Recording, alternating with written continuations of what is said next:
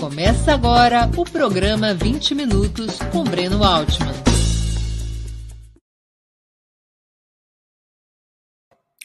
Bom dia. Hoje é 2 de maio de 2022. Estamos dando início a mais uma edição do programa 20 Minutos. Nosso entrevistado é o rapper Genival Oliveira Gonçalves, mais conhecido como Gog, um dos pioneiros do hip hop no Brasil.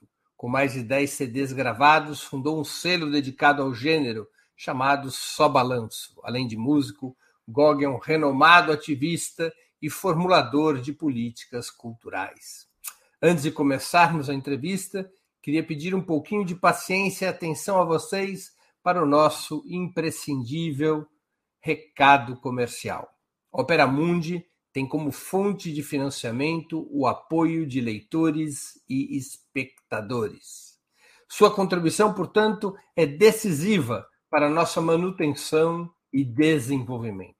Você pode contribuir de cinco formas. A primeira, tornando-se assinante solidário de Opera Mundi nosso site, com uma colaboração mensal permanente. Basta acessar o endereço operamundi.com.br barra apoio. Vou repetir, operamundi.com.br barra apoio. Segunda forma de contribuição, você pode se tornar membro pagante de nosso canal no YouTube. Basta clicar na opção Seja Membro em nosso canal nessa plataforma, bem diante de seus olhos nesse momento. Clique em Seja Membro e escolha um valor no nosso cardápio de opções. Terceira forma de colaboração: durante a transmissão de nossos vídeos, você pode contribuir com o Super Chat ou o Super Sticker.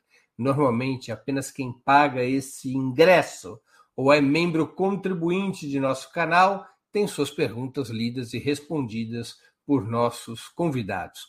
Quarta forma de contribuição: se você assistir nossos programas após sua transmissão, nossos programas gravados, poderá contribuir através da ferramenta Valeu, valeu demais. Quinta forma de contribuição: a qualquer momento você poderá fazer um Pix para a conta de Opera Mundi. Nossa chave nessa modalidade, nossa chave no Pix é apoie.operamundi.com.br. Eu vou repetir. Nossa chave no Pix é apoie.operamundi.com.br. A razão social é última instância editorial limitada. Além dessas cinco formas de colaboração, lembre-se sempre de dar like, de clicar no sininho e compartilhar nossos programas com seus amigos e nos seus grupos. São ações que aumentam nossa audiência e engajamento, ampliando também nossa receita publicitária, tanto no site quanto no YouTube. Lembrem-se sempre que saco vazio não para de pé. Se vocês gostam do conteúdo que o Opera Mundo, o Opera Mundi oferece todos os dias, ajudem a financiar a expansão desse projeto. Pequenas contribuições, médias contribuições, não importa o tamanho da contribuição. Se todos os que admiram e seguem nosso trabalho contribuírem com um pouquinho, a gente conseguirá oferecer um jornalismo cada vez mais vigoroso. Tenham claro que a única arma contra as fake news é o jornalismo de qualidade. Bom dia, Gog. Muito obrigado por aceitar nosso convite. Uma honra ter sua presença no 20 Minutos. Bom dia, Breno. É uma satisfação estar aqui, trocar essa ideia, bater esse papo, muito importante. Estou é, muito feliz e vamos lá, né? Hoje Hoje é dia do aniversário do meu filho de 26 anos, um dia importante. Então, é, estar aqui também é, é, romper esse conceito da família, né? Eu, tô, tá todo mundo se ajeitando para o almoço logo mais, mas eu falei, não, eu tenho um compromisso que é alimentar mentes também. Daqui três dias é o meu mais velho, de 39 anos, que faz aniversário. pois é. Gog, como é que começou a tua trajetória musical? Conta pra gente. Olha, eu, eu venho, né? Eu sou nascido na cidade de Sobradinho e aos oito anos eu mudei é, para o Guará, Guará 2. Hoje é uma cidade de vista como de classe média, mas naquele tempo rua de terra, é, uma estrutura precária. E ali eu cresci, não sabia, mas estava inserido dentro de uma geração James Brown, porque é, era o que papai ouvia em casa, o que mamãe tinha era também discos Vanderleia, é, Altemar Dutra, sabe, Miguel de Deus, Cassiano, Lady Zu. Então, cresci dentro dessa geração James Brown. E logo aos 12 anos, né, eu comecei a, a ir para os sons. Naquele tempo, os sons era nas casas, né, a gente ficava ali na porta, fazia os passinhos, e tudo isso tomou conta de uma forma irreversível na minha vida. E desde lá, então, desde os 12 anos, né, é, o, a música negra, esse universo negro, ele faz parte da minha vida. Quem são os grupos e cantores de rap que você mais admira, que, que serviram de inspiração? Olha, nós ajudamos, praticamente a minha geração foi a geração que construiu o hip hop no Brasil. Então, é, as pessoas a gente conhece de perto, né? a gente sabe da luta de cada um. E então é, é, muito difícil você falar de um. Tem muita gente, né? Muitas vezes os bastidores são para nós mais importantes do que aqueles que estão à frente, que as pessoas conhecem mais, que têm uma maior amplitude, sabe? E o, o, que me atrai muito no hip hop são aquelas pessoas que são coadjuvantes, mas que amam o movimento de uma forma que, sabe?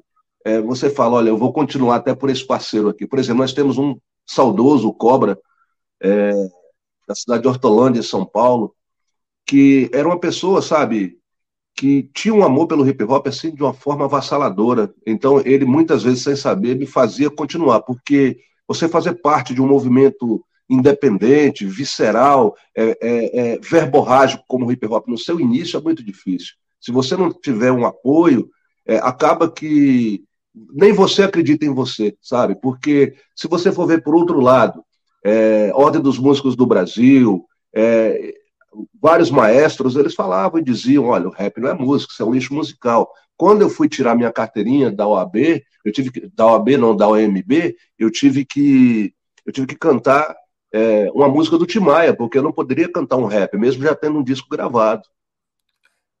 E o lógico, né? Referência. Música. Oi? O rap não era considerado música. Não, não era considerada música era considerado é um, um, canto falado, algo sem, né? Muita gente falava que o hip hop e a gente mesmo, nós mesmos nos questionávamos, será que eles estão certos? Porque é muito difícil, sabe, Breno, num, num país onde a gente vai conversar sobre cultura aqui, e cultura é vista sempre como o livro mais alto da estante, como é que a gente faz para pegar esses livros? Né? principalmente nos anos 80, uma pessoa culta era uma pessoa inalcançável, uma pessoa que você não. Eu não conhecia gente culta dentro do que a escola me ensinava, dentro do que era, era colocado na TV como, como pessoa culta, né? E então tudo isso embaralhou e o hip hop veio para transformar isso aí, para a gente descobrir que cultura é o que emana de todos e de todas, né?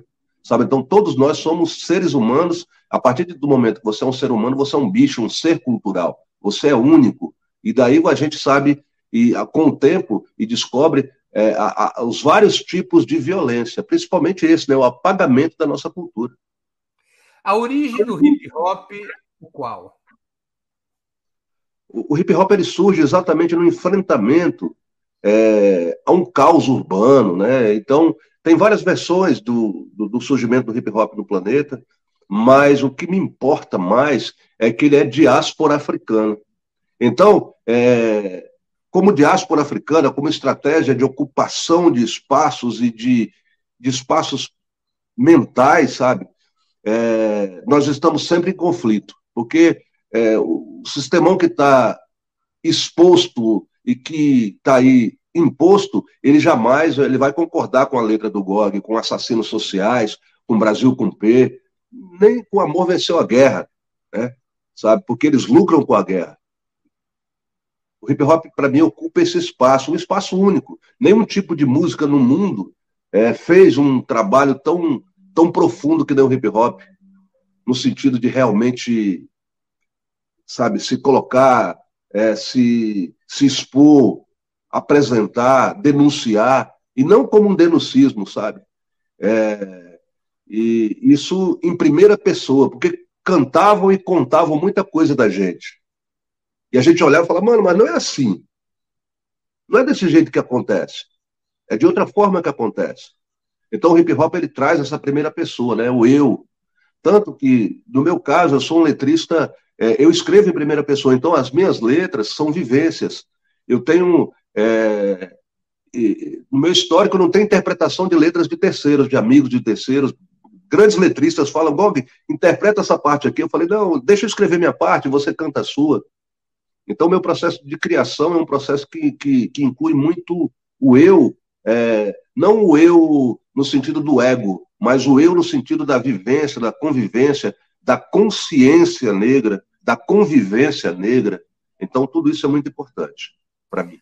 Você acha que também aqui no Brasil o hip hop foi, digamos, a primeira grande porta aberta para a cultura periférica? Olha, é, nós temos, nós temos ao longo, nós temos ao longo né, da história um apagamento total da nossa história. É, é isso mesmo. A história apagando a história. Parece contraditório, mas é o que acontece.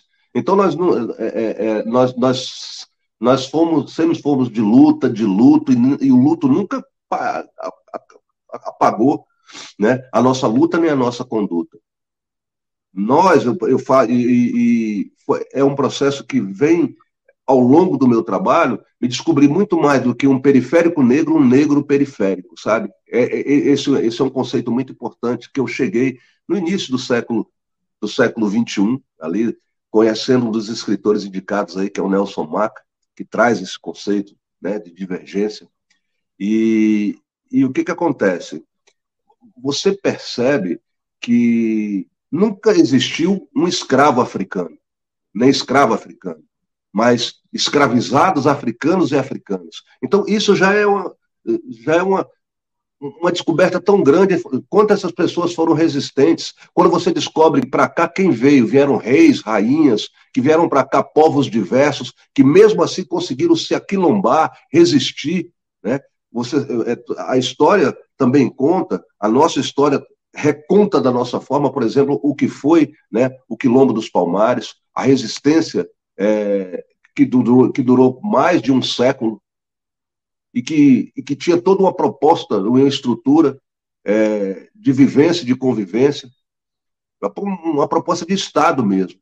Então, todos são, são exemplos de vitórias. A própria capoeira, nós, nós sempre fomos vistos, lógico, na, na clandestinidade. É lógico que a gente não pode esquecer o samba, todo esse texto, mas de tão poético, de tão poético, e, e eu estou falando de, de, quem fala é o poeta do rap nacional, né? As pessoas me chamam de poeta do rap nacional.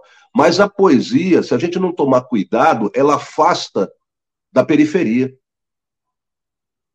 A periferia, ela é, é, é, é tem um processo da gente contar para as pessoas o seguinte: olha, rap é ritmo e poesia. Se você escreve rap, você faz poesia. Não, Gog, eu não faço poesia. Mas por quê? É porque existe um cânone, né? Os cânones eles colocam a poesia como também como um pedestal na poesia. O que é o artista? Ah, o cara é artista, o Gog é artista. É, o que separa a arte do artista é o palco, né? A arte todo mundo faz. Todos nós somos seres artísticos. Mas quando coloca no palco, você é artista. Então, quando você começa a perceber toda a trajetória da negritude, principalmente, é, é, é, é meu campo de ação, nós sempre fomos resistentes e sempre trouxemos resistência, mas o hip hop ele é o que traduz em dia a dia isso aí. É o que aperta a tecla SAP e, a, e o moleque entende. Quando você fala, então, quando o dia escurece, só quem é de lá sabe o que acontece. Quando você diz, aqui a visão já não é tão bela, Brasília, periferia, Santa Maria é o nome dela, e não é a Brasília que as pessoas falam daqui. Não é, é, é além das asas do avião, é além do, do eixo monumental é além do Congresso Nacional. E o rap, ele, ele, ele se, ele se pôs, ele, ele, ele foi atrevido no ponto de trazer isso como, como música, como ordem do dia do seu texto. Gog, a cultura hip hop cresce no Brasil a partir dos anos 80 e a partir dos anos 90 Brasília vivia a efervescência do rock nacional. Como é que você via o rock brasiliense? A Legião Urbana era uma referência para vocês do rap, por exemplo? Olha, é, então, a, a, gente tinha uma cena no hip hop, a gente não tinha tanto espaço, então nossos espaços eram invisíveis, né?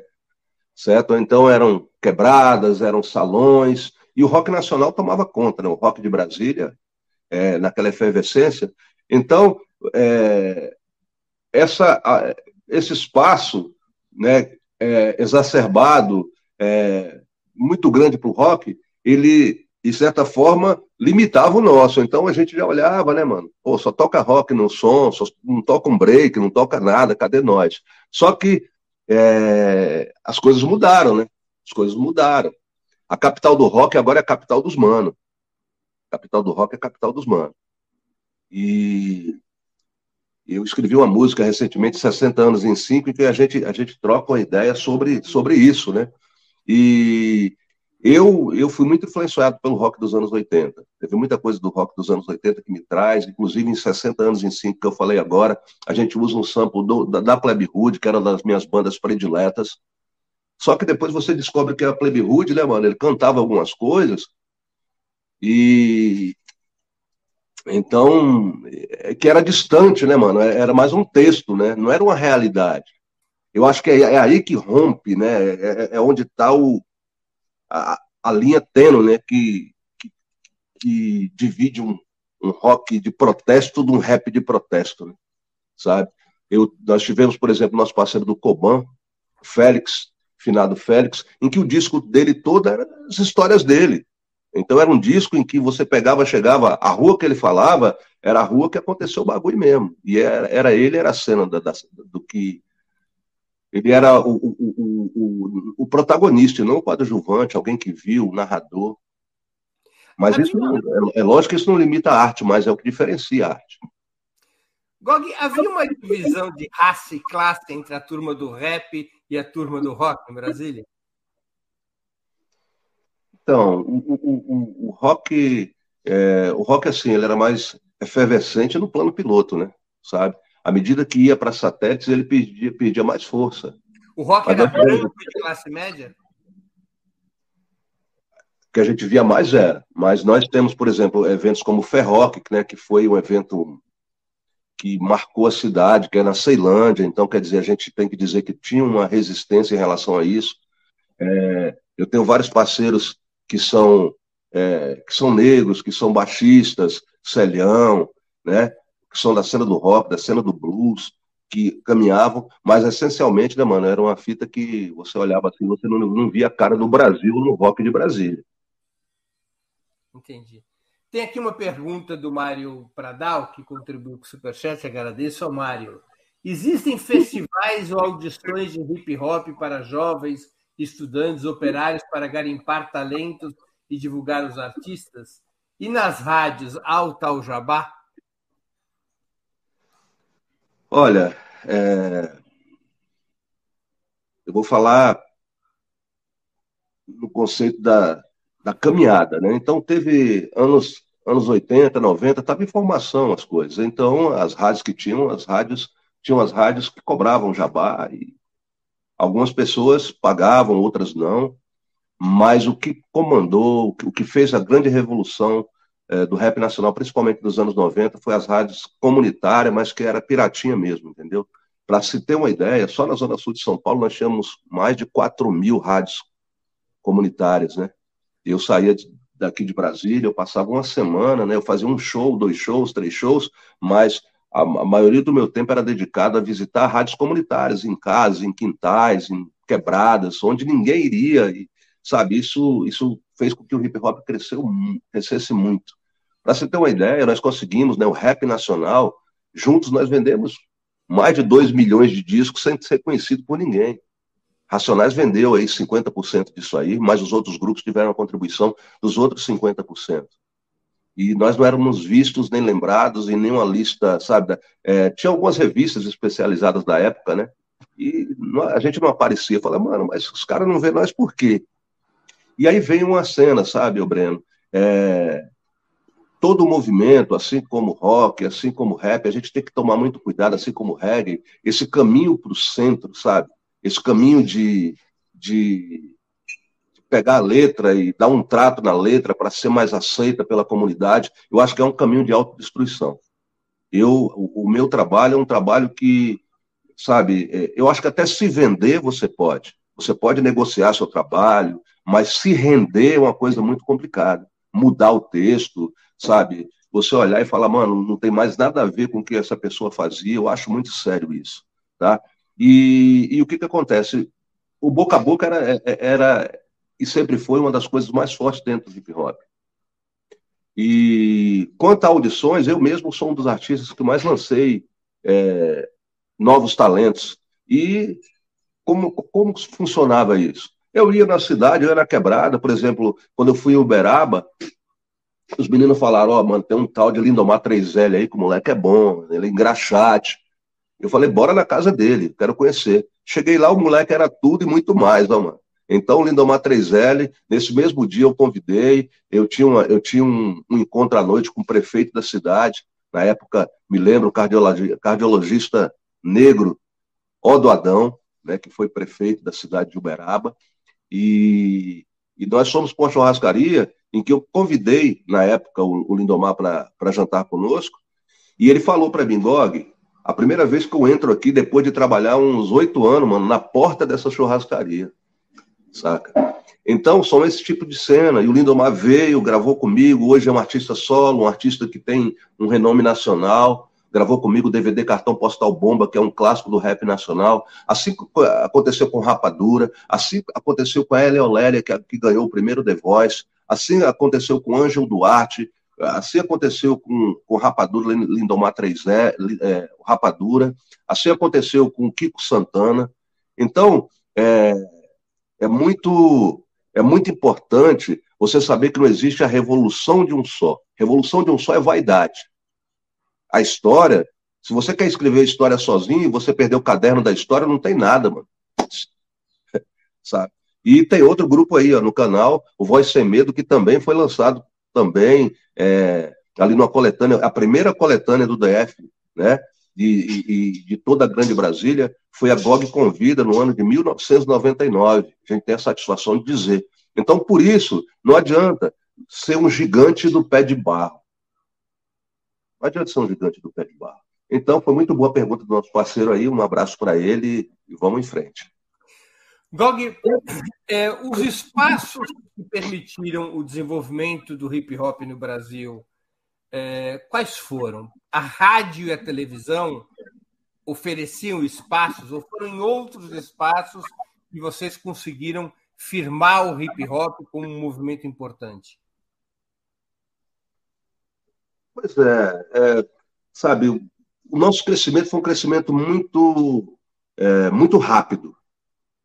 E quando você amadurece rápido, né, é, tem, tem duas cenas, né? Você vai, não vai ter infância, você não vai. É por isso que criança tem que ser criança, né? Criança tem que brincar e a gente não pode desistir das crianças.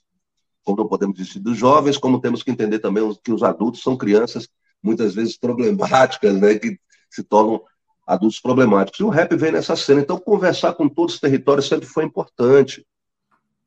Mas, sendo um território periférico, um território negro. Eu estou aqui, olha, o povo está todo aí. O, o, André Patrick é, é, um, é um parceiro que, se você for procurar na lista dos empresários brasileiros lá, dos mais influentes, ele não está. Mas, na quebrada, foi o cara mais influente da quebrada, que fez com que o, o entorno sul de Brasília, uma das áreas mais querentes mais querentes, tá entendendo? É porque as pessoas falam que é mais carente. Então, quem é carente é querente. São essas palavras que são essenciais para a gente fazer a ponte com quem, sabe com quem? Com o coração dessas pessoas. O que o, que, o, que o Brasil periferia precisa é de carinho, é de cuidado. Breno, se você recordar agora aí, você vai ver, cara, nas quebradas mais humildes que eu fui, Gog, sempre tinha um café quentinho e aguinha gelada e um bom papo. Por mais que as palavras não fossem na concordância verbal, não fosse uma, uma frase logicamente correta, né? Mas você fala, mano, muito amor né, nesse coração, muita resistência nesse coração. Então, é apaixonante. O trabalho do hip hop é apaixonante, não pode ser decepcionante. Não pode ser decepcionante. Porque quando o GOG falha, não que eu queira ser exemplo, mas quando o GOG falha, eu levo. Nossa, sabe? Muita gente erra porque os moleques ou GOG, quando você escreve um Brasil com P, e as pessoas falam, nossa, que poesia linda, sabe o que os meninos faz, as meninas faz? Elas pegam, tiram copo, levam para o colégio. O primeiro 10 mil a professora pegou, eu entreguei de redação. Ela não acreditou que eu escrevi, Gov. Eu falei, mas você escreveu, porque eu captei através dos seus olhos, da sua percepção, essa letra. E aí a gente rompe o conceito de família, né, de ser só vizinho. A gente, a gente rompe esse conceito é, é, do, sabe, que família só é, sabe, o orgulho meu, eu morro, vivo e morro pela minha família, né? Sabe? É, é, e outros conceitos que estão em voga aí, né? Que a gente sabe que, são totalmente desconstrutivos do real conceito de família, que pode ser bem maior. E o hip hop me trouxe isso. Eu acho que é o grande aprendizado que a gente tem que passar para as pessoas que ouvem, que, que estão aí, né? É, querendo conhecer o hip hop como muito mais do que um movimento, né? Do que música. É um movimento cultural. O hip hop, como movimento cultural, é de esquerda ou de direita? Olha, o, o hip hop ele, ele é contestador. Ele é contestador.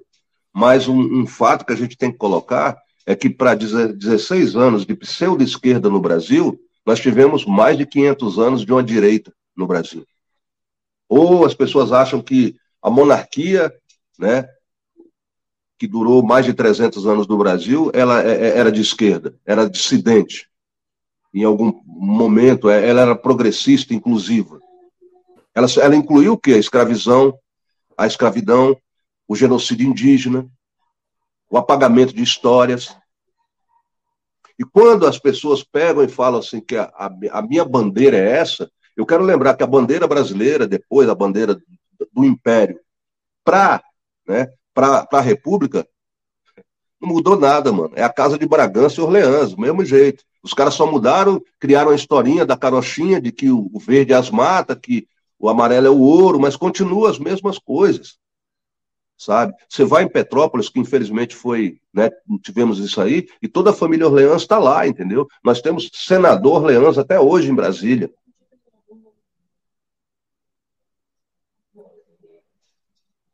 Quem são eles? São de esquerda? Então, só me resta, né, mano, dentro do espectro político, eu vou falar, mano, olha, eu me identifico mais com a esquerda, mas nós temos que contar uma coisa super importante para as pessoas hoje. A esquerda não se resume ao Partido dos Trabalhadores. A esquerda é toda uma estratégia de pensamento e não um partido. Um partido já quer dizer o quê?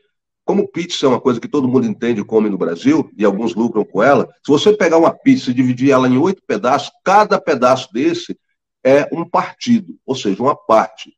E aquela parte quer dar o sabor da pizza.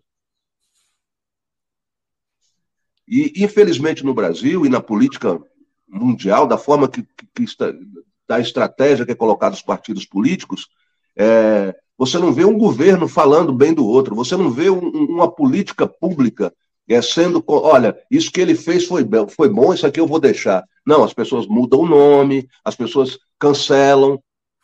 Né? Eu, a minha cidade aqui, Brasília, ela, tá, ela segue maltratada, mas agora, né, no ano de eleição, tá aí, ó, cheio de tapa-buraco, máquina na rua, sabe? É, entregando prêmio para a cultura, liberando recurso. E, infelizmente, é, é, é, é, essa história que muitas vezes as pessoas acreditam que tem que ser e que é assim, ou qualquer é assim mesmo. Olha, não tem jeito de mudar. E eu digo para as pessoas, o conceito de realidade né, é algo é que pode ser transformado. Os prédios, os arranha-céus, as grandes empresas, os grandes, é, os grandes empresários, eles já, já crescem gigante mesmo. Por quê? Ele já tem arranha-céus para quê? Para você olhar, mano, claro que eu não posso modificar isso aqui. Isso aqui já é realidade. Quando você pega, chega em Salvador e tem uma igreja universal das maiores, logo na principal avenida, é para eles desconstruírem que Salvador né, é a capital mais negra do planeta, é a cidade mais negra do planeta fora da África. Então, é um jogo, né? é geopolítica também, é ocupação de espaço. Como é que é a relação do hip hop com a religião? As, há religiões que são é, adversárias do hip hop? Olha, eu, como eu falei para você, é, o hip hop, no meu conceito, é ancestralidade negra. Então, o hip hop ele nasce, ele vem como uma estratégia negra, tá? de resistência negra. E aí você vê que as religiões cristãs, principalmente as cristãs, elas, elas, elas, é, é, elas batem muito né, nas religiões de matriz africana. E, por outro lado, quando você vê rap, ritmo e poesia apenas como música, como cultura e não cultura negra, aí você tem, por exemplo, hip hop gospel. Eu já vi cantores de rap apoiando, por exemplo, o que fazem, né, o, o, o que faz o tráfico é, no Rio de Janeiro, no sentido de traficantes evangélicos né, vão lá e derrubam terreiros, expulsam os pais de santo e e montam suas estratégias ali. E, e é muito complicado. Eu, é, a, minha, é, a minha visão é de matriz africana, certo? E, eu, eu vou contar para as pessoas que nunca foram no terreiro, que nunca que não conhecem as religiões de matriz africana, mas é, eu nunca fui a um terreiro para as pessoas falarem mal é, da igreja da igreja evangélica, da igreja católica, dos espíritas, dos kardecistas, né, é, dos, do, dos qualquer das religiões é, que podem ser citadas aqui. É um local de respeito às culturas, é, aos orixás e a tudo que eles têm como credo. Então, eu acho que isso é uma lição de vida para as religiões que vivem falando das outras. Tá? E não cuidam de si e sobrevivem disso. Né? Dog, o teu ativismo político, ele é contemporâneo à tua vida musical? Começou junto? É...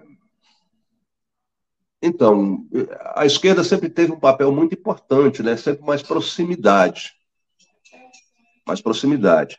E o, o hip hop ele nasce sem ser percebido pelo movimento político de esquerda brasileiro, no meu entender. Então, nós escrevíamos, mas não éramos percebidos. À medida que nós crescemos, passamos a ser observados e houve um, um diálogo, né? uma proximidade, um, um, sabe? A gente se identificava. E aí começou as cenas. Começaram essas cenas, né? E e, por exemplo, em 1994, quando eu escrevo Assassinos Sociais, é uma música né, que foi considerada a letra mais politizada do rap nacional é, da década do, dos anos 90. E você conseguia cantar isso num palco é, é, de um partido de esquerda. De direita você não conseguia. E seria muito contraditório. A lição, meu irmão, está aí nos ataques à bomba, no genocídio em Ruanda, na pobreza do Haiti. É triste, mas eu vi o clamor materno rogando logo o céu e o inferno ao seu filho subnutrido, que aos 18 não pesava mais que 20 e poucos quilos. Mas de nada adiantava isso. Do outro lado do mundo, seu futuro era decidido num café matinal entre políticos malditos, parasitas cínicos, assassinos sociais. Os poderosos são demais. Então, quer dizer, não teria como cantar isso aí. Os caras, mano, o que, que esse cara tá fazendo aqui? Sobrou na festa, né? E você, você passou a ter, digamos, é, na tua, a tua trajetória pessoal de engajamento e ativismo, ela nasce com o próprio hip hop, não precede o hip hop. Eu sou filho de professora. Sou filho de professora. Mas eu, eu cresci dentro da escola sem partido e numa ditadura. Um neguinho que gostava de futebol, que tinha vergonha do seu nome, e começou a dançar mas o passeio era para suar, não era para pensar. O hip hop vem e quando ele chega, né, é, a grande influência nossa é, foi dos grupos americanos. Então, Grandmaster Flash, The Message, quando eles falam, começam a colocar textos políticos, politizados dentro da letra, a gente fala, mano, isso aqui, ó, a gente pode falar, porque é isso que acontece com nós aqui também. Periferia é periferia em qualquer lugar, gueto é gueto em qualquer lugar, independente da fronteira, irmão. E aí foi quando vieram, né, mano, os textos, né? Quando vieram os textos, quando a gente começou a escrever de um modo diferente. É lógico que também ali é, a própria Plebe Hood, algumas cenas. É, é, a gente fala muito da Plebe Hood quando fala assim, mas eu gostava muito do Detrito Federal, entendeu? Garotos Podres, né, que eram os textos mais pesados ainda. E, e o rap e, e, o rap ele, ele vai se identificando com esses textos, né, com essas cenas todas. E, e aí, juntamente com, com, com essa proximidade com a esquerda, vem uma, uma proximidade com o movimento negro, com o MNU.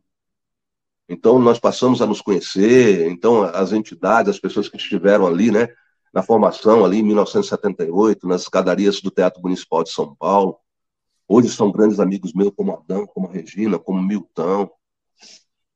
E é muito louco, né, mano? Sabe, emociona a gente falar isso, porque a gente perguntava entre nós, uns três ou quatro que gostava, a gente falava, mano, será que a gente vai sobreviver? Será que o hip hop um dia pode ser cantado em outra cidade, em outra quebrada? E a resposta está aí: somos a música é, mais tocada no planeta. Eu queria que fosse tocando não só corações, não só emoções, mas pensamentos, mente, mente, mente, saca? No sentido de, de ser um, uma contribuição efetiva para a transformação do mundo que não está bom. É, deixa eu fazer uma outra pergunta. Você fez parte do Conselho Nacional de Política Cultural, na época em que o ministro da Cultura era o Juca Ferreira. Na sua opinião, e a partir do seu trabalho no Conselho, é, como é que você acredita que a sociedade civil organizada pode influenciar os rumos da política cultural no Brasil? Breno, eu fui convidado já, é, fui convidado no governo Dilma, né, para compor o Conselho Nacional, de Políticas Culturais, e o nome já é um nome poderoso, né, gente? O Conselho Nacional de Políticas Culturais. Primeira coisa que eu vou responder aí para quem né, já acha complicado. Não tem salário, tá, gente? Então não recebi nada por isso. Mas o conselho, ele que é deliberativo, ou seja, ele não, ele não impõe a regra, mas ele apresenta a sugestão. Então isso é muito importante para a sociedade civil. Então a sociedade civil, ela né, os setoriais da cultura, ou seja, o teatro, o circo, é, nós criamos um setorial do hip hop, é, e outros setoriais das artes visuais, das artes das artes é, da internet, que esqueci agora o nome das, do, do, tipo de a cadeira que tinha, artes visuais, né? Falei. E, então, são vários setoriais, e junto a isso nós discutimos para ver como, como tudo isso que forma a cultura, o campo cultural, como é que eles poderiam ser melhor trabalhados pelo Estado. É, quando eu cheguei, era um, um espaço que tinha praticamente 20 pessoas e só pessoas brancas. Uma das perguntas que eu fiz para o setorial do teatro é se eles conheciam Abdias do Nascimento. Ninguém conhecia, ninguém conhecia o experimentalismo negro nos anos 50, ninguém conhecia a Frente Negra Brasileira. Eu falei, cara, tá tudo errado aqui. Então, mas, por outro lado, eu sempre tive espaço, essas pessoas queriam conhecer. E o que, que acontece, Breno? A gente percebe, e aí a gente vai percebendo, que se a gente não ocupa, alguém invade. Porque o espaço do povo é de, de, de ocupação. É, sabe? E aí eu falei, e eu, e eu falei, não, vamos para cima. E dentro disso, é, eu consegui contribuir com várias cenas que aconteceram, trazendo né, essa diversidade, essa cara do povo, a cara da comunidade, é, para essa possibilidade. Um dos momentos mais importantes foi o Brasília Outros 50, que foi quando o ex-governador Arruda foi afastado, não teria um aniversário oficial de Brasília, e através da articulação com outros parceiros, um deles o maestro Rênio Quintas, nós conseguimos é um recurso que nós fizemos 50 horas né, é, é, com setoriais da cultura em Brasília, em que cada setorial prestava suas contas, então não teve nenhum problema de fechamento de conta, todo mundo trabalhou, trabalhou, sabe, foi 500% a mais de artistas contratados naquele momento, porque existe uma economia da cultura. Então, essa participação foi super efetiva, eu tive um, eu tive um momento decisivo também na campanha, da reeleição da presidente Dilma, quando eu comandei ali, fui o MC, o mestre de cerimônias, é, ali na. Ali é Itaquera, né? Foi quando teve a virada sobre o Serra. E na primeira campanha do primeiro turno também, ali no Teatro Casa Grande, esse nome eu não gosto, mas eu fui lá, e foi muito importante também. O hip hop, através da minha fala, nós somos capa de várias, vários jornais que, que são é, mainstream aí para quem discute política em outro campo. E então foi muito importante estar lá, viu, Breno? E eu acredito que foi um serviço bem prestado e nós não podemos abrir mão desses espaços, porque se a gente não ocupar, outros vão lá e fazem o destrabalho, vamos colocar assim. Claro que vácuo não existe. Antes de continuarmos, eu queria pedir novamente que vocês contribuam financeiramente com a Opera Mundi. Lembrem-se, há cinco formas de fazê-lo. A primeira é a assinatura solidária em nosso site, operamundi.com.br barra apoio. Vou repetir, operamundi.com.br barra apoio. A segunda, se tornando membro pagante de nosso canal no YouTube, clicando em Seja Membro, escolhendo uma opção de valor. A terceira é contribuindo através do Super Chat ou Super Sticker durante a transmissão desse programa. A quarta é através da ferramenta Valeu, valeu demais, quando assistir este programa gravado. A quinta é através do Pix. Nossa chave no Pix é apoie.operamundi.com.br. Vou repetir, nossa chave no Pix é apoie.operamundi.com.br. E nossa razão social é Última Instância Editorial Limitada. Quero também informar que estamos com uma promoção especial para quem fizer uma assinatura solidária de Ópera Mundi. Quem o fizer receberá como brinde um dos famosos e charmosos bonés do Movimento dos Trabalhadores Sem Terra, o MST. A promoção vale para assinaturas anuais de qualquer valor ou mensais de pelo menos R$ reais. A gente está comprando boné diretamente do movimento, ou seja, um boné legítimo do MST e os recursos vão para ajudar esse movimento. A assinatura solidária para ter direito a este brinde pode ser feita no endereço operamundi.com.br barra apoio. Gog, entrando no tema principal da entrevista, a cultura saiu do lugar durante os anos Temer e Bolsonaro? O que, que mudou depois da derrubada da presidenta Dilma Rousseff em 2016? Olha, é, eu queria fazer um até um, um histórico maior, voltando aos anos 80, né? Então, quando o hip hop, quando ele advém, quando ele chega, quando ele começa a se apresentar, o livro era. É, e a, que significava cultura, cultura era o livro. E o livro era o mais alto da estante, como eu falei. Então, cultura era algo inalcançável. O conceito, a palavra cultura, não, a gente não, não, conseguia traduzir aquilo ali. O que é cultura? Né? Cultura não. Arte não.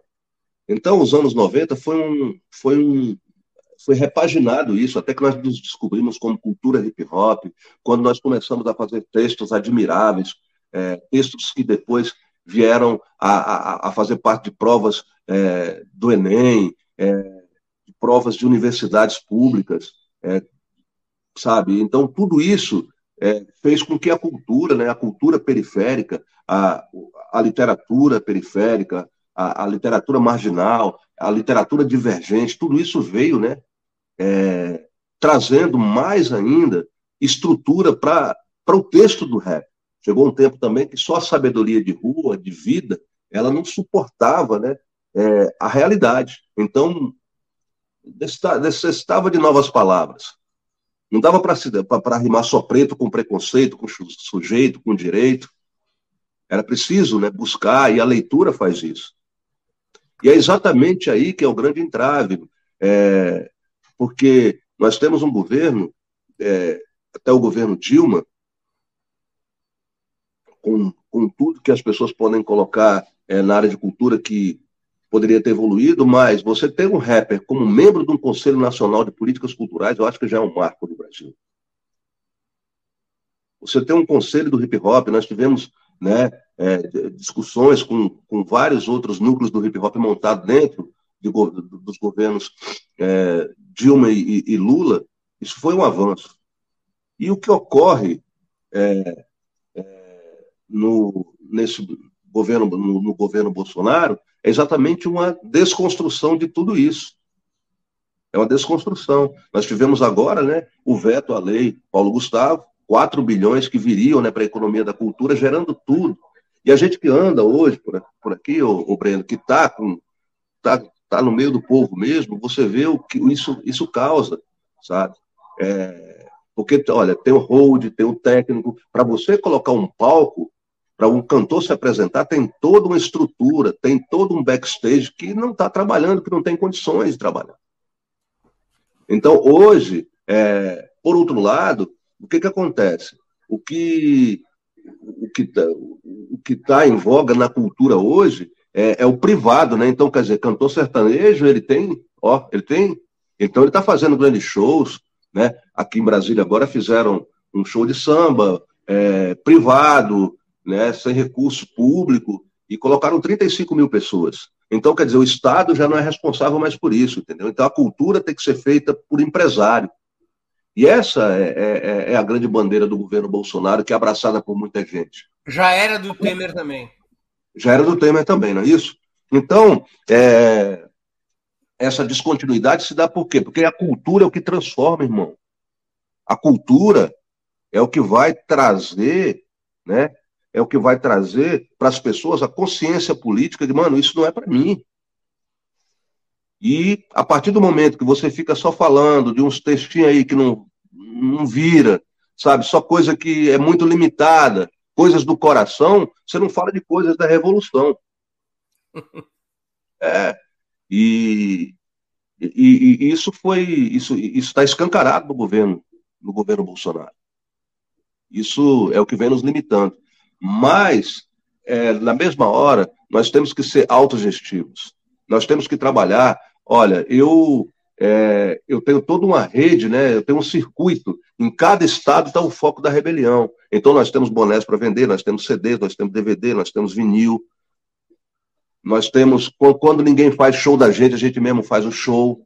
A gente trabalha as cenas, a gente ocupa a comunidade, a gente traz gente né, que ninguém empregaria, a gente emprega essas pessoas.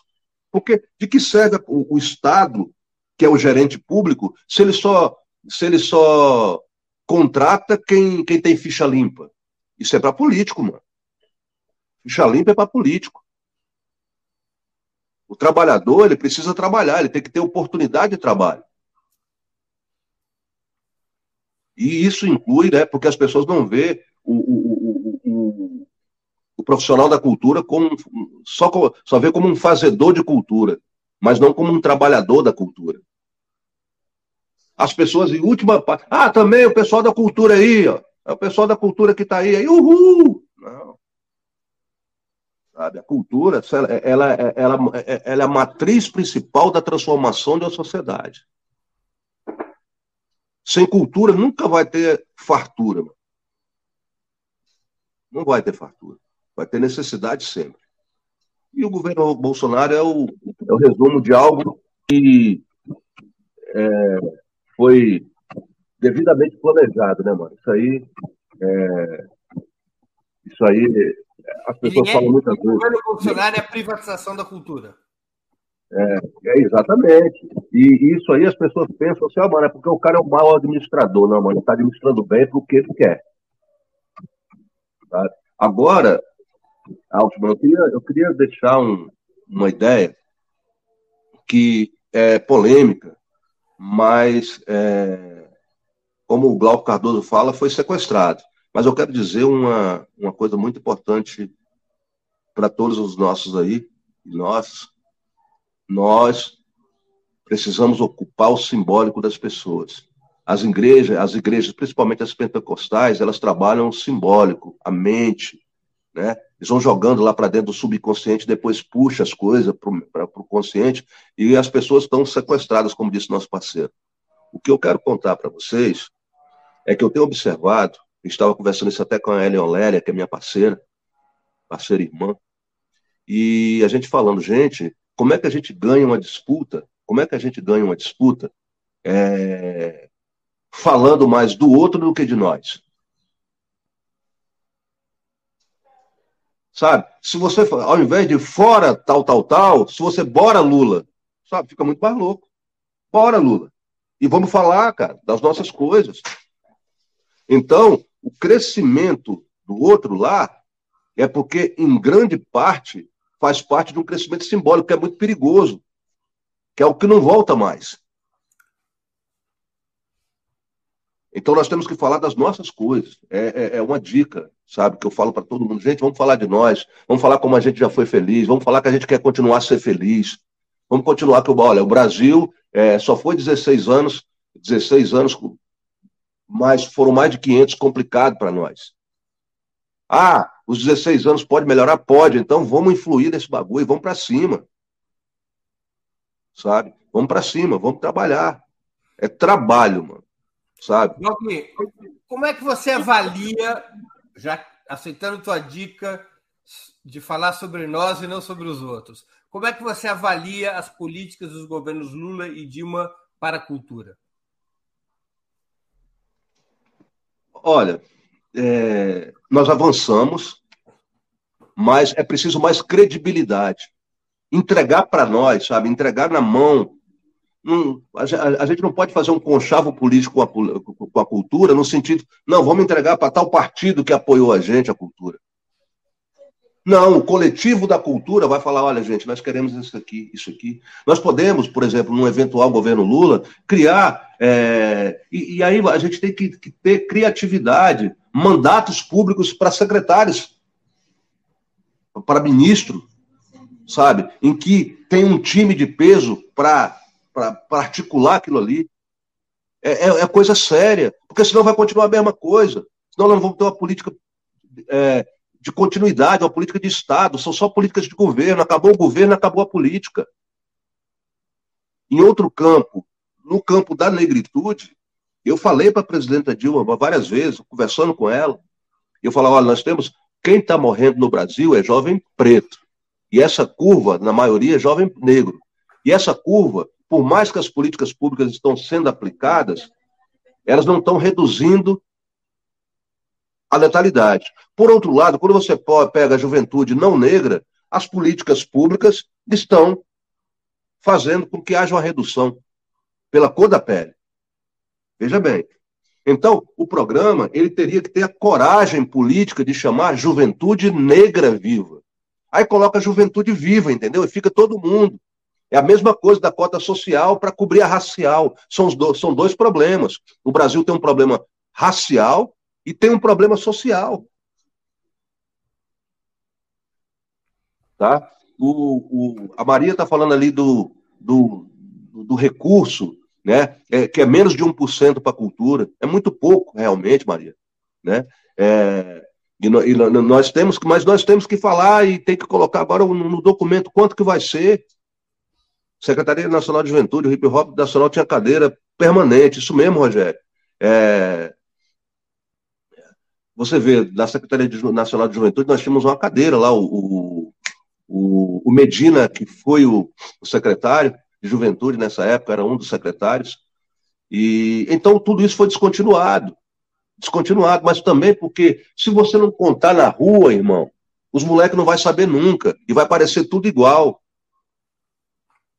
Margarida está colocando que é 0,3. Mas, Margarida, o que, que acontece? Sabe o que é pior do que ser 0,3? É, é, é nós não ter vez. É nós não ter vez. O Lula tem sabe, falado. Se, se, a Lei Rouanet. Olha, olha só, sabe como é que dá para fazer? Só para fechar. A, a Lei Rouanet pode ser Rua Net. Vamos fazer rua e vamos ser internet, vamos ser moderno no bagulho. Vamos prestar atenção no que está acontecendo na rua, vamos levar para a internet. E, mano, hoje, o bagulho está outra. A gente tem que saber que é, só essa disputa política no Brasil é que traz a discussão de esquerda e direita no mundo. É outra discussão hoje. A, a, a verdadeira discussão é a micropolítica. São pequenos, né, pequenos conglomerados ali de, de poder é, influenciando de forma para que o macro seja comandado por eles. Então, quer dizer, a igreja pentecostal está fechada com o agronegócio. E eles vão influenciando, e a gente tem que perceber também como é que o outro joga para a gente saber jogar também. O ex-presidente Lula, em mais de uma oportunidade, falou que além de recriar o Ministério da Cultura, ele seria favorável, embora não tenha dado detalhes, a que se fosse criado um comitê da cultura. Isso, você acha que isso guarda semelhança com o que você está propondo, ou seja, abrir o Ministério da Cultura para uma maior participação? Então, nós já tínhamos no governo Dilma um Sistema Nacional de Cultura que trabalhava exatamente com esses estratos, né, dividindo até chegar nas secretarias municipais. Isso foi descontinuado.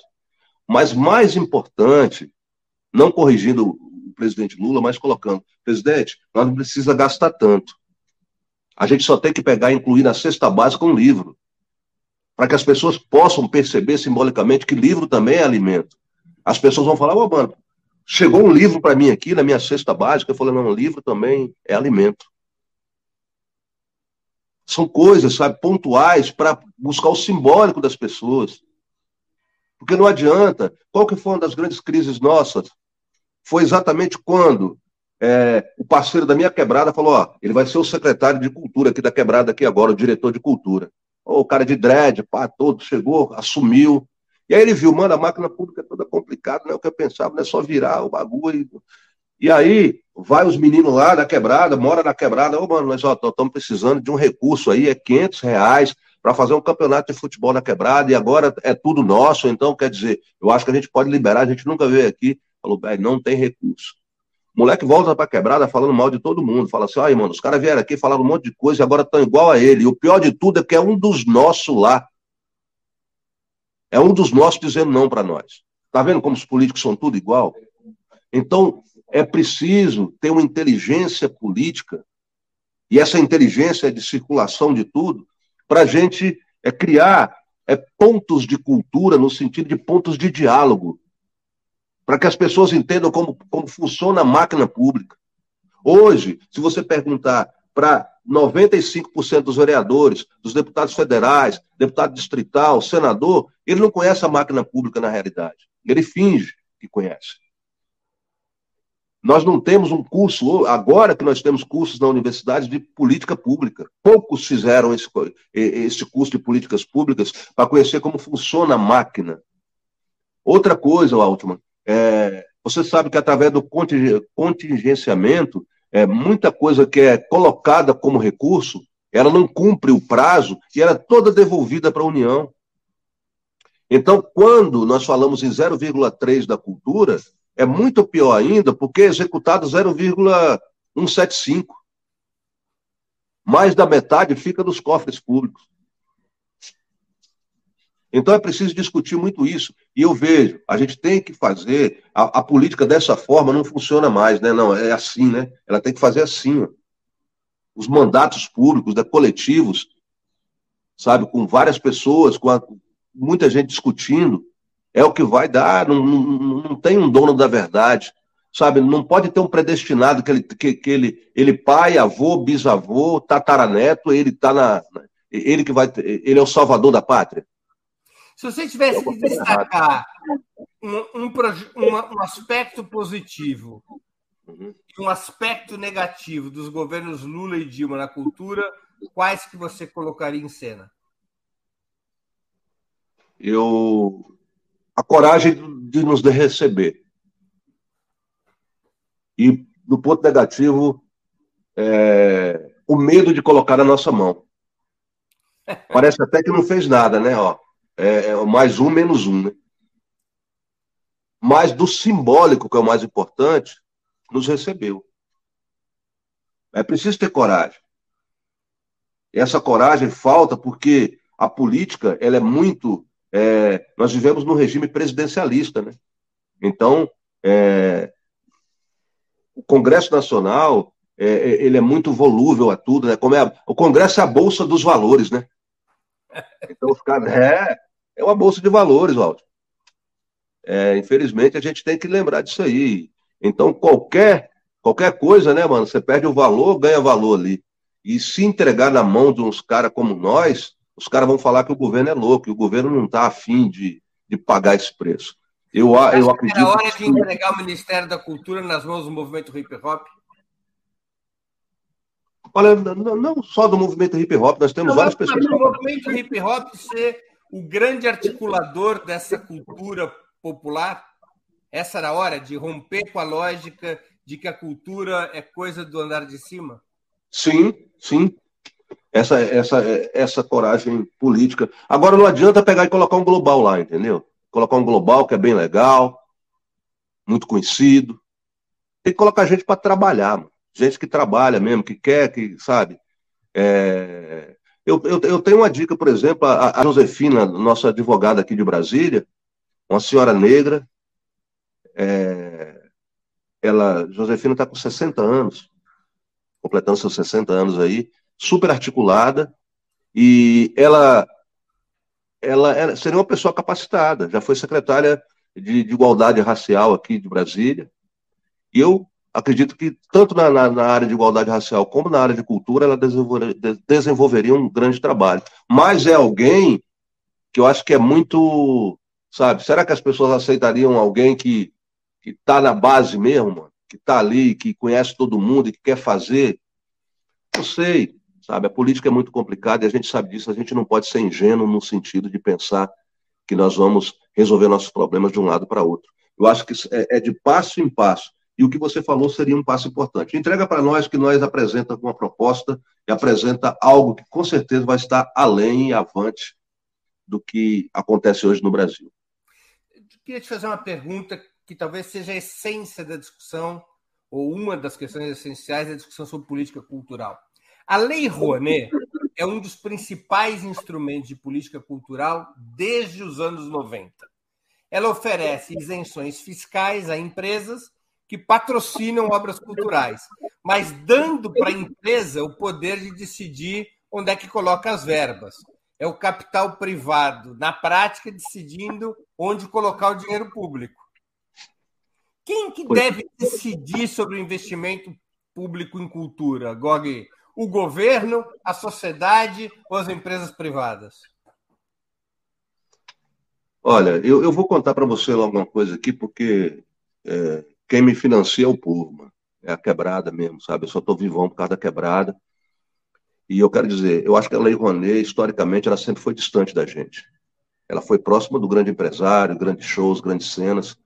E eu defendo a populariza popularização da Lei Rouanet. Ela tem que ser rua net. Né? Os moleques hoje estão na internet estão na rua. Então ela tem que buscar aí. Sabe? É... Agora, a partir disso aí, né, isso eu não estou criticando ninguém. Eu estou falando, olha, eu, eu acredito nisso. E, e, quando você coloca o empresário, porque quem decide, na realidade é o empresário, né? Ele, ele fala quem ele quer e o governo fala assim, não, é isso mesmo. Com 3 milhões, mano, 2 milhões, a gente faz um filme louco. Louco. A gente faz, a gente faz a série do hip hop nacional no Brasil a história do hip hop é, pegando aí por estado. Entrega 3 milhões na mão da gente.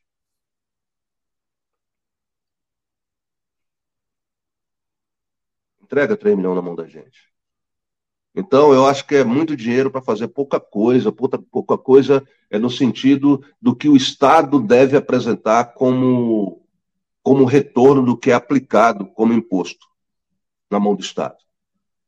A gente podia fazer coisa muito mais importante. Mas é preciso ter coragem política para fazer isso, né? É preciso ser diferente. Agora, é, eu tenho que falar uma coisa muito louca aqui para vocês. É, seja populismo ou não, as quebradas de Brasília aqui, Brasília é uma cidade é, bolsonarista, né, por essência, né, mano? E a gente vê isso todo dia, então a gente tem que ser resistência aqui dentro. Mas, por outro lado, tudo que cerca as asas do avião, a maioria das cidades aqui, sejam populistas ou não, não foi, não foram construídas por uma política de esquerda.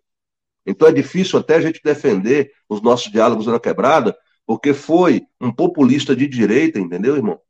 Que pegou e deu morada para muita gente aqui. Sabe por quê? Independente de esquerda ou de direita, ele teve uma coragem política. E o povo quer morar, mano. E quando você é do movimento social, você sabe que a primeira função da terra é moradia.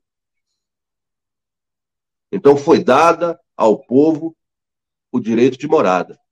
E essa leitura a gente tem que fazer. Essa roupa suja a gente tem que lavar. Porque a gente só olha para os outros falando ó, ó, os problemas que ele tem. Mas qual é a solução que eles trouxeram? Eu costumo dizer que lealdade talvez seja a joia mais, mais importante que a gente possa possuir. Independente, mano, de você estar tá errado, enquanto você for leal com seu parceiro, com sua parceira, com a sua caminhada, eu acho que eu estou com você. Eu, eu acredito que é, é leal estar com você. Eu julgo as pessoas muito mais pela lealdade. Porque tem muita gente errada, mas que está errada porque está acreditando que o errado é certo. E é esse espaço político que a gente deve trabalhar com a direita. Tem muita gente que está iludido com a direita, mas é leal e está acreditando que aquilo é verdade. Nós só temos que pegar os sofismas, os erros dessa estrutura que está aí montada e falar, mano, o erro está aqui. Ó. Como é que pode falar de uma paz que é uma paz com sangue? Como é que pode falar com uma paz que é só uma paz branca? Como é que, como é que pode falar de uma paz com uma paz que não inclui? Vem cá comigo, entra nessa carreta aqui, vamos na quebrada, vamos ver o que realmente acontece. Vamos pegar, vamos colocar os ônibus aí, tudo disponível aqui, certo? dos partidos, não vamos colocar uma bandeira vermelha nele e vamos colocar o povo dentro que quer para conhecer, certo, o MST por dentro, para ir nas comunidades, ver quem são as pessoas que são mostradas apenas de foice, de foice na mão, entendeu? E aí, mano, você vai ver como caramba as pessoas olham, né? Aquilo ali não. Não é isso não que os caras colocam, não. Gog, você concorda com o Mano Brown de que a esquerda se afastou do povo, se afastou dos bairros, se afastou das quebradas? Então, eu, eu, eu concordo em parte com o Brau. É porque quando o Brau. É, não é nem dizer que concordo em parte com o Brau, mas quando o Brau se refere ali, ele se refere ao PT. Ele não se refere a, a toda a estrutura que é a esquerda. Porque tem muita gente de esquerda trabalhando na base, trabalhando de verdade. E que fala, mano, o PT não me representa mais com esse pensamento dele. Você sabe, para grande parte né, da, da, militância do PT, ter Geraldo Alckmin como vice é uma coisa muito complicada e intragável quase. Mas aí, quando você tem uma visão política do todo, você fala, mano, nós estamos disputando uma centro-direita que tem que ser ampliada de qualquer forma para a gente ganhar essa eleição, que sem um, um conchavo desse a gente não chega. Aí, aí é, a esquerda um espectro da esquerda fala, mano, nós temos que nos unir conosco mesmo, com a gente mesmo. É, é, nós temos que perder, mas perder com honra. Pô, perder com honra, eu tô cansado também, saca? Eu quero, eu quero ganhar com honra, porque é o seguinte, você lá, nós cá, e o negócio que nós fizemos está cumprido, tá aí, já é. Mas é, você vê como é complicado? Então, quer dizer, o Brau foi sábio no que ele falou, mas as pessoas muitas vezes entenderam né, que ele estava falando de toda a esquerda, ele estava falando de uma eleição, do Partido dos Trabalhadores. Nesse ponto é como eu falei: enquanto não entregar a chave na nossa mão, não acredita em nós. credibilidade é entregar a chave na mão e falar aí, ó, toma aí, as portas estão tá aí, vocês abrem. Você tem filiação partidária? Tenho. Tenho. Qual, qual partido? Eu prefiro, prefiro nem falar até para não. Não é nada que seja tão diferente do que vocês já imaginem, mas é, eu não quero me condicionar a um partido político, sabe? Eu sou um cara de esquerda. Gog, qual é o papel da produção e do consumo da cultura popular no combate ao racismo e no combate ao genocídio dos jovens negros? Ah, é um trabalho quase visceral, né? Quem está morrendo somos nós. São pessoas com nossa cara. Quantos cantores de rap falavam disso, se estruturaram, é, passaram a ser reconhecidos na sua comunidade e depois acabaram vítimas desse genocídio. Uma mentira para eles, uma mentira deles, dez verdades nossa não cobre. Então, o papel do hip hop é tem esse texto, só que o que, que, acontece? Se você, se você existe, você tem território. Concorda? Se você tem território, hoje, a coisa mais fácil é te localizar. Ontem mesmo bateram na minha porta aqui, ó. Falar um monte de coisa. Então, é, o nosso papel é um papel de não de denuncismo, eu acho super importante, porque diante do debate, e, e, e, até o debate em todos os níveis, quando você faz esse debate, se você tem argumento para o debate, você sobrevive ao debate. Então não é só escrever letra de rap, isso, isso fica, isso tem que ficar bastante evidenciado, sabe? É, quando eu falo que eu escrevo em primeira pessoa, é porque eu assumo meus BO. Então, o que eu escrevi está escrito, a gente vive por ele e você pode também perder sua vida por isso. Não é uma brincadeira, não é um som, não é um, só um, uma obra de arte. Não é só uma obra de arte.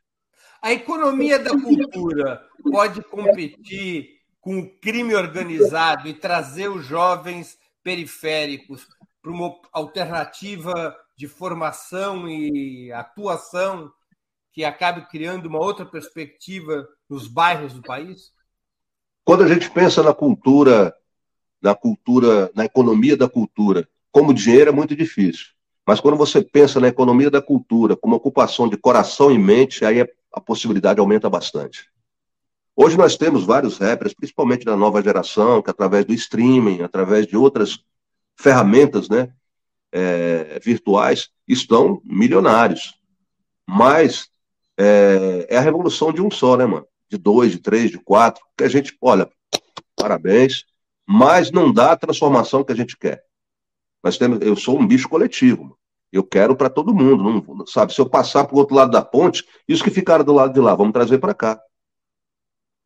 Então, é, o dinheiro é muito complicado, porque dinheiro vai e vem. Agora, conhecimento, mano, é posse. Conhecimento é posse. A gente tem um desafio de transformar uma casa, um barraco de favela, não só numa casa, mas simplesmente num lar. É a mesma estrutura, é o mesmo incômodo de cada cômodo, mas com a consciência, né, de que você pode, você pode avançar não só é, saindo do seu território, mas transformando a sua própria comunidade. Então, o, o, nós temos esse sonho. Só que na mesma hora você vê como é que é cheio de pegadinha, você tem que ter todo cuidado porque a cadeia está cheia de sonho que virou pesadelo. Você tem que saber colocar na mente assim, grão por grão, gota por gota, porque senão é, envereda, sabe?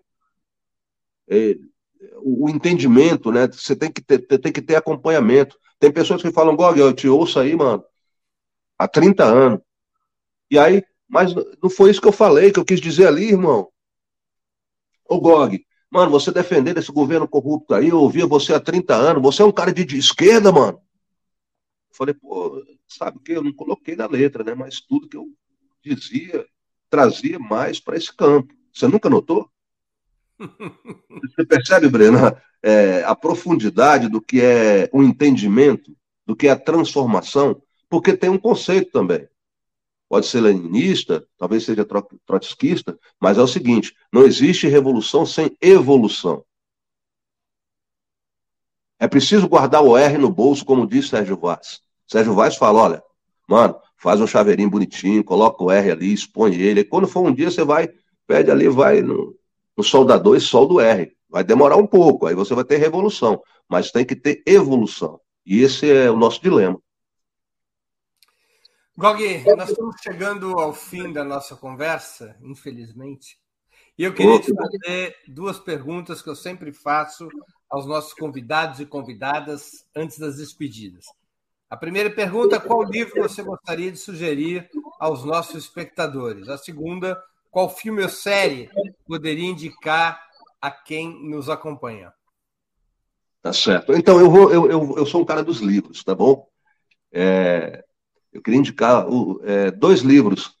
É, o primeiro do Nelson Maca, meu professor Nelson Maca, parceiro, é, o Gramática da Ira, que está aí exposto. Que legal, né? Blackitude, esse livro é, é um livro de poesias mais viscerais, muito importantes, tem, tem um papel muito grande na, no meu aprendizado. Nelson Maca. E o segundo livro é da Ana Maria Gonçalves, aí, Nelson Maca, e esse mestre aí. Salve, Nelson, estou vendo ele aqui. É, e o segundo livro seria o da Ana Maria Gonçalves, Um Defeito de Cor. É um livro extenso, gente. Ele é bem grossinho, mas é um romance, né? Escrita por essa mineira, Ana Maria Gonçalves. É um livro assim de cabeceira, eu sempre gosto de ler, ele me traz muita inspiração no sentido de do conto, né, da, da história, do, da, de como se amarra os textos, é um livro muito bonito. Filme ou série? Alguma Olha, eu sou, eu prefiro filme, né, mano? Sabe? Eu... eu prefiro filme, porque as séries eu quero assistir tudo ao mesmo tempo agora. Né? e alguma indicação de filme? Filme?